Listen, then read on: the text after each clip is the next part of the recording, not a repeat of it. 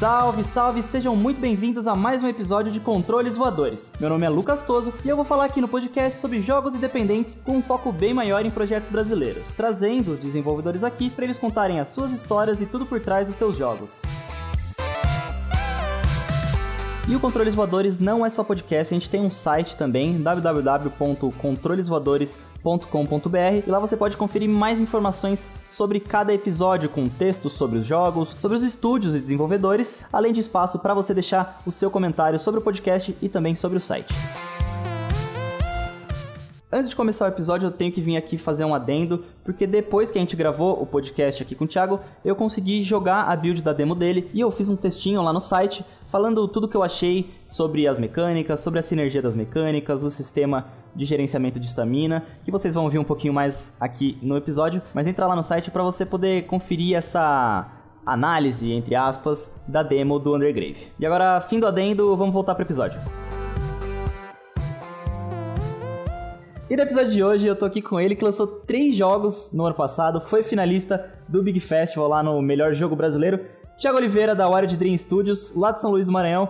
Seja muito bem-vindo, Thiago. Tudo certinho contigo? Tranquilo. Eu que agradeço a oportunidade aí. Ah, massa. Muito bom ter você aqui. A gente já conversou um pouco ano passado também com o Red Ronin lá na Big, né? Uhum. Mas a gente tá aqui esse ano pra falar do Undergrave. Mas eu queria antes que você se apresentasse pro pessoal aqui do, do podcast. Quem que é você? Quanto tempo que você cria seus joguinhos aí? Como que você começou no desenvolvimento de jogos? Eu comecei em 2017 por hobby e ali no finalzinho de 2018 depois de participar de algumas jams, eu resolvi tocar o primeiro projeto comercial, foi o Red Ronin. E ali em 2020, abril de 2020, a pandemia me forçou a virar um, um game dev full time.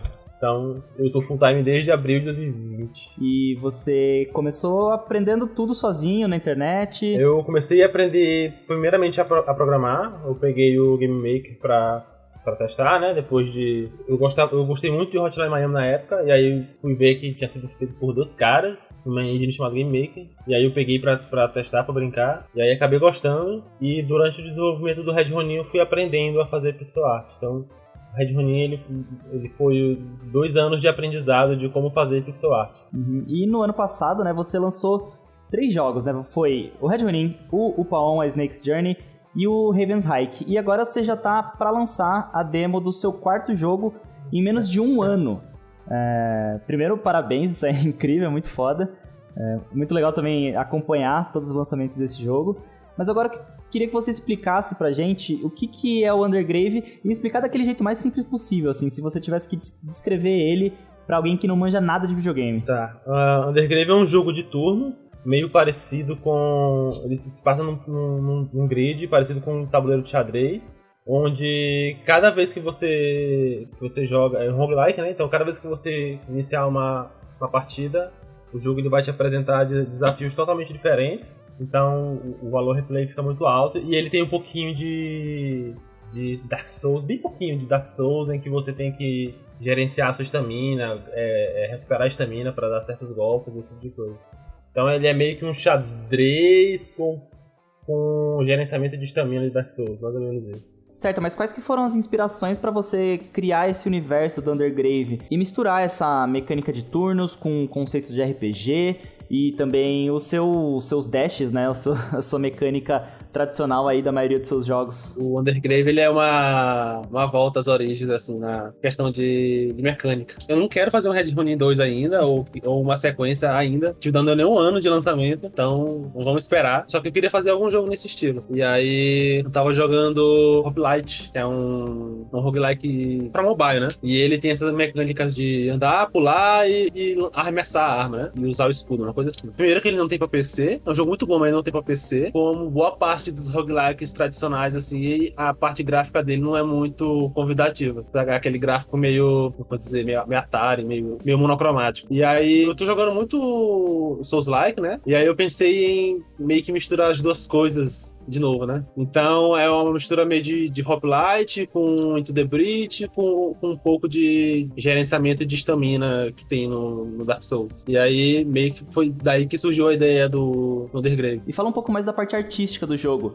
Você passou pelo Red Ronin, que tem uma pegada cyberpunk, aí veio o Paon, que é bem cartunesco, e depois o Raven's Hike, que é uma coisa mais terrosa, assim, lembra um pouco da Andara. Como que foi mergulhar agora nesse universo mais sombrio do Undergrave? Eu tô, eu tô me achando, cara, na, pixel art ainda. Eu tô me achando. É um estilo que eu gostei muito de fazer. É inspirada nas pixel arts do cara que tá fazendo o Loot River, né? Tá fazendo a arte do Loot River. Só que, né, bem, mas bem mais no meu nível. Eu queria fazer ele nas cores mesmo de roguelike tradicional, né? Geralmente, cada personagem é uma cor só e é bem mais simples. Ele não vai ter coisas de tempo real, mas ele tem que ter um, um punchzinho assim. Mesmo ele sendo de turno, tem que ser gostosinho de tu matar os bichos, sabe? E no meio de todos esses projetos do ano passado, quando que você parou e começou a fazer o Undergrave? O protótipo do Undergrave eu tava trabalhando enquanto eu finalizava o Raven's High. E aí eu peguei nele para valer, tipo, três ou quatro dias depois do lançamento do, do Raven's High. E aí em outubro eu trabalhei nele inteiro, né? O mês inteiro. E aí em novembro e dezembro eu peguei alguns contratos de outros estúdios, né? Fiz trabalho para outros estúdios, aí ele ficou parado. E agora em, em janeiro eu voltei 100% e, e a ideia é terminar ele até junho. No, no Twitter, uns tempos atrás, você falou que o jogo começou menor e que daí, na hora que você viu, ele tava ficando uma besta gigante, assim, um negócio muito é, grande. tá crescendo, tá é, tá crescendo. Como que foi isso? Você, você viu o potencial no feedback que a galera tava dando? Você gostou de fazer ali? Você quis implementar mais coisa? Foi juntando ideia? Geralmente as ideias que eu, que eu tenho, pessoal tem ideia geralmente no ano banho, né? Eu geralmente tenho ideia ou, ou dirigindo ou quando eu tô preso a dormir. Como voltou agora, parece que 2022 2022 deu um reset, né? Começou a surgir várias ideias que eu não tinha pensado antes, que me deram um gás, assim, um ânimo de aumentar um pouquinho o escopo do jogo e deixar. colocar mais coisas, né? Ele vai ter muita mecânica que conversa uma com a outra. Ele vai ser muito sobre mecânicas que se conversam, sabe? Muito sobre sinergia. Você já falou um pouco das mecânicas centrais, né? Que tem o dash,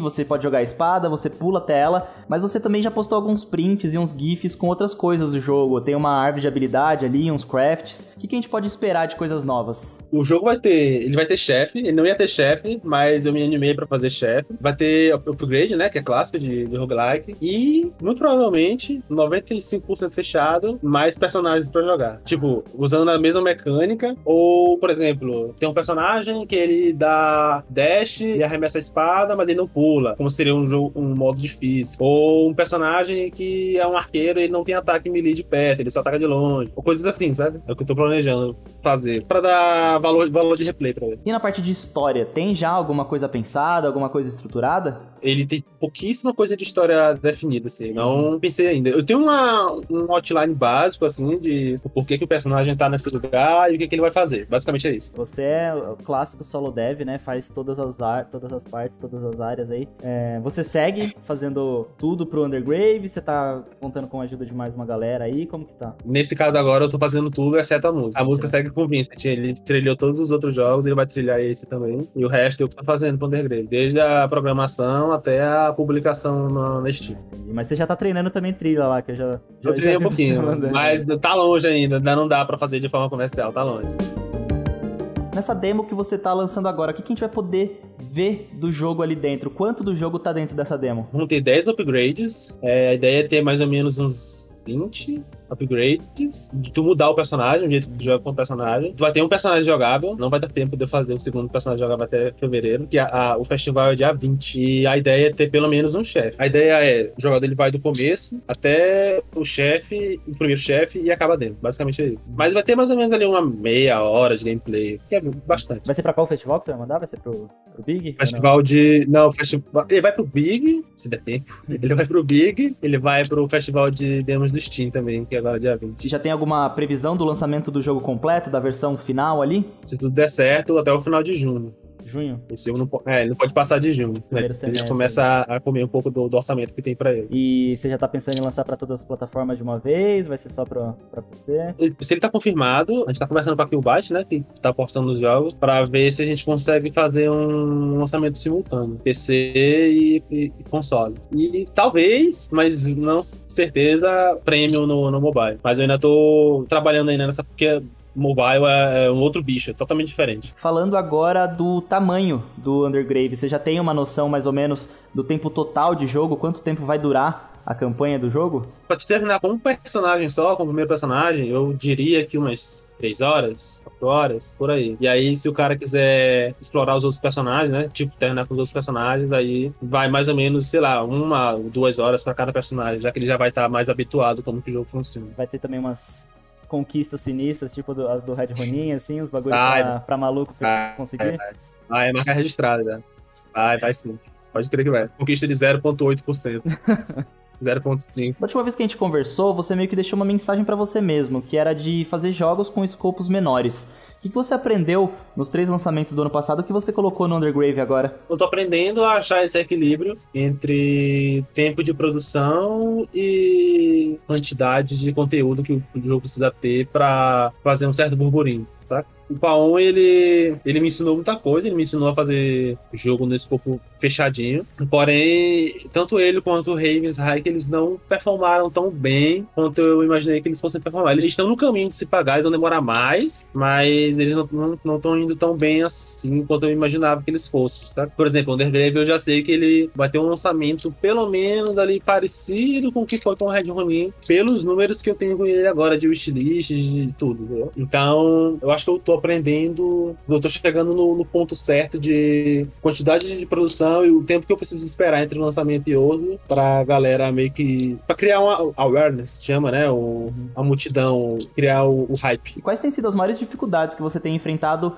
enquanto um desenvolvedor de jogos independente? Acho que para todo mundo, né, que faz jogo independente, acho que a maior dificuldade é o público, né? Tipo, tu conseguir alcançar todo mundo que, que gostaria de jogar o teu jogo. Porque, querendo ou não, a tua maior ferramenta de marketing é o Steam. O Steam, ele é responsável por acho que 80%, 90% do tráfego que teu jogo recebe. Se tu não tiver uma quantidade de wishlist suficiente, ou tu não tiver criado um, um burburinho suficiente, um hype suficiente, teu jogo ele simplesmente ele passa esquecido. Por isso que eu tô falando que é importante tu achar esse equilíbrio entre lançar um jogo rápido e evitar que o escopo cresça demais, ou fazer um jogo com um escopo um pouquinho maior e que ele vai ter um pouquinho mais de burburinho, saca? Esse é o equilíbrio que eu tô tentando achar nos próximos projetos. E agora para falar um pouco mais do seu 2021, como que foi a recepção dos seus três lançamentos? Você sente que você tá conseguindo criar um nome, uma identidade pro seu estúdio? É para algumas pessoas que falam comigo, né? Algumas pessoas que jogam meus jogos que falam comigo, eu sou o cara do jogo de Dash.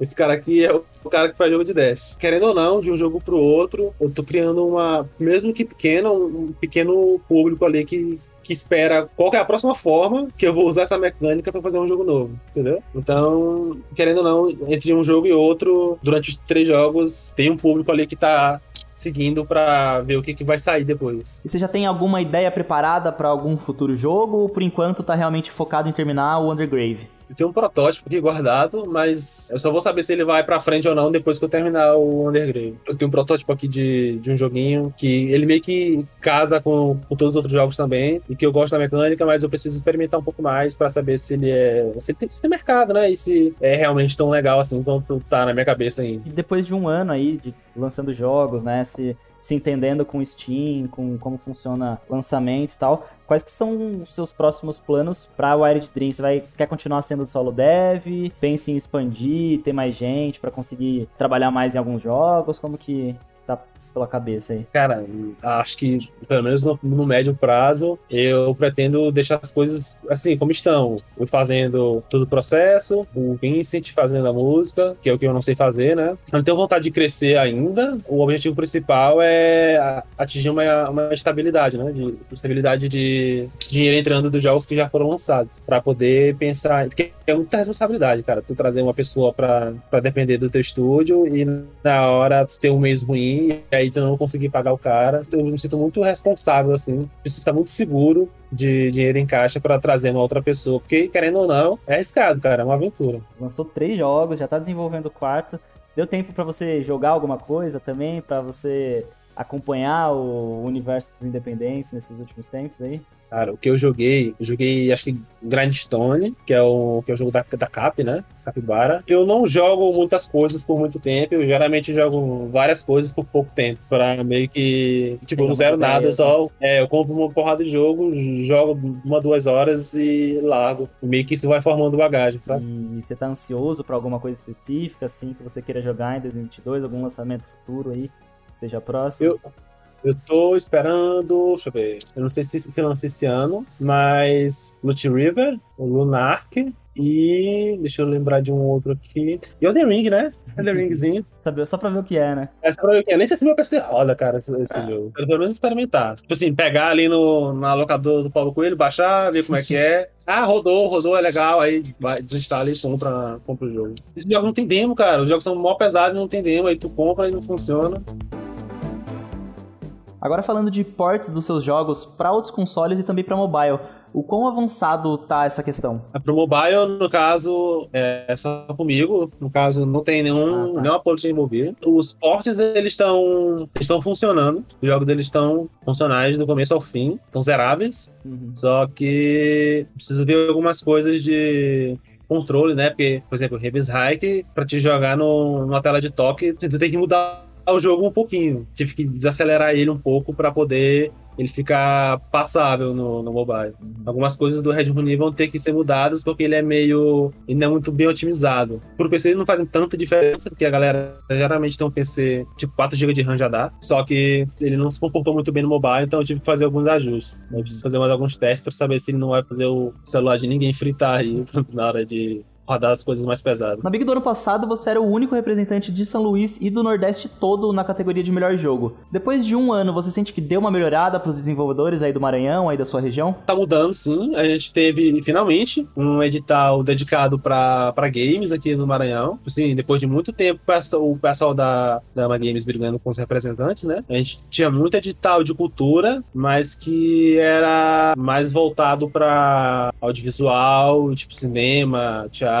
essas coisas. E aí, tipo, ano passado a gente teve. Chegaram a me dizer que, que o Red Ronin talvez tenha influenciado um pouco nisso. Espero que sim. Teve um edital aqui exclusivo para games. Teve bastante gente que se inscreveu. Eu não sei se em 2022, mas no futuro próximo, provavelmente a gente vai começar a mudar de figura aqui. A gente vai começar a crescer ainda mais. Porque parece que abriu os olhos do pessoal pro mercado aqui no Maranhão, sabe? Políticos, da, da galera que move o dinheiro dos editais. E como que foi ver todo esse sucesso do Red Ronin, ver gente de fora elogiando, fazendo review do seu jogo? Mais de 60 reviews na Steam também. O que você sentiu vendo tudo isso? Eu não consigo me, me acostumar. Acho que uma das paradas mais surpreendentes que aconteceu foi o, o cara que. O jogo falar aquele jogo Fights in Tight Spaces. Ele me chamou na DM e o Fights in Tight Spaces é um jogo que eu admiro muito e que eu acho o design muito, muito bem fechadinho, muito bem pensado. E ele veio na minha DM, me deu uma chave do jogo Que da hora. Falou, ó, gostei muito do Red Oni, muito bem feito e tal. Toma aqui uma chave. O cara tá trabalhando com, o Mike Bintel, que é o cara que fez lá o Thomas Wazzalone. E ele veio na minha DM, tirou um tempo, veio na minha DM pra elogiar o meu jogo e me deu a chave do, do jogo dele. É algo assim que ainda não acostumei direito, sabe? Isso também tem um outro ponto negativo que é, tipo assim, a galera cria uma expectativa, né? Eu acho que o Undergrave, ele, talvez ele sofra um pouco com essa expectativa de ter algo que seja tão bom ou melhor que o Red Ronin. Então,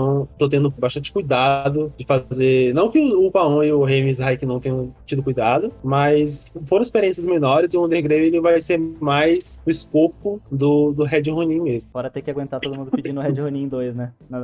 É, ah, é cara, não, não- vai rolar, mas não agora. Porque, meu, o Red Ronin você ficou dois anos trabalhando nele, né? Foi, pois é. Não tem nem como Eu não comparar, levar- né? É, eu pensando agora, eu não levaria dois anos pra fazer um Red Ronin 2. Não levaria. Porque eu aprendi muita coisa. O Undergrave ele tem um escopo mais ou menos parecido com, com o Red Ronin. Ele tem ali suas quatro áreas, só que ele tem elemento de geração procedural, tem mais inimigos, mais mecânicas. Então pode-se dizer que ele tem um escopo parecido e ele vai levar mais ou menos aí uns oito meses pra ficar pronto. Então, provavelmente, se ou quando rolar o Red Ronin 2, provavelmente não vai levar dois anos, vai levar um ano e pouquinho aí. É isso aí, Thiago. Muito obrigado por todas as ideias que você trocou aqui, por ter explicado pra gente o que, que é o Undergrave.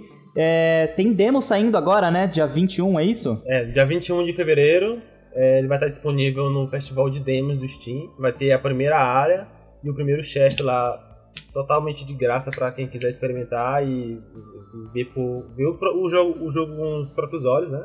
Pra, pra testar as mecânicas, ver se é isso que você quer. E provavelmente ele vai estar lançando ainda esse ano, provavelmente antes de junho. Muito obrigado de novo Nada. por estar aqui no segundo episódio do Controles Voadores. Antes de terminar, eu queria que você falasse aí as suas, suas redes sociais, onde que o pessoal pode encontrar você, onde que o pessoal pode encontrar seus jogos. Eles já estão todos disponíveis na, na Steam lá pra comprar também, né? Sim, é, no Twitter eu sou o arroba ti, thi, underline o, underline oliveira. Eu sou mais ativo lá, geralmente eu posto é, as coisas de, de desenvolvimento dos jogos que eu estou desenvolvendo, eu posto lá, anúncios, esse tipo de coisa. É, o Red Ronin ele está disponível para todas as plataformas, PC, Switch, Xbox, Playstation e logo logo ele chega no mobile. Os outros dois jogos eles estão sendo portados. O UPA 1 ele vai lançar agora dia 14 de fevereiro pro Switch. É isso, o Undergrave eu, eu planejo também lançar ele multiplataforma no dia do lançamento. E todo mundo já sai daqui, já deixa o Undergrave lá na wishlist da sua Steam. É. Bem-vindo aí ao mundo do- dos criadores independentes. cara. É, É eu um tô- friozinho tô- na barriga, é um friozinho na barriga, a gente não sabe. A gente pensa que no mês que vem não vai entrar nem um tostão mais, ninguém vai, vai- ninguém mais vai pagar nada. É. Você é uma farsa, esse jogo é um lixo, ninguém vai comprar. mas vai dar certo. Eu tô na fase difícil agora também, que é escolher nome pras coisas. Puta merda, como é Ah, não, o nome é muito difícil. Nome é, muito difícil. difícil escolher nome. É muito velho. difícil. É muito difícil, cara. É a pior parte. Aí tu vai no, tu vai no, no gerador aleatório de nomes pra ver se tem alguma ideia. Vou, vou entrar no Tibia, fazer um char novo lá e ele vai me dar um nome aleatório. Aham. É isso. Aham. Muito obrigado por ouvir até aqui. Esse foi mais um episódio de Controles Voadores. Você gostou do podcast? Não gostou? Tem alguma sugestão ou indicação de algum dev brasileiro que você quer ver por aqui? Então acessa www.controlesvoadores.com.br e deixa a sua sugestão. E não se esquece também de já seguir o Controles Voadores na sua plataforma de podcasts preferida. A gente se vê no próximo episódio. Tchau!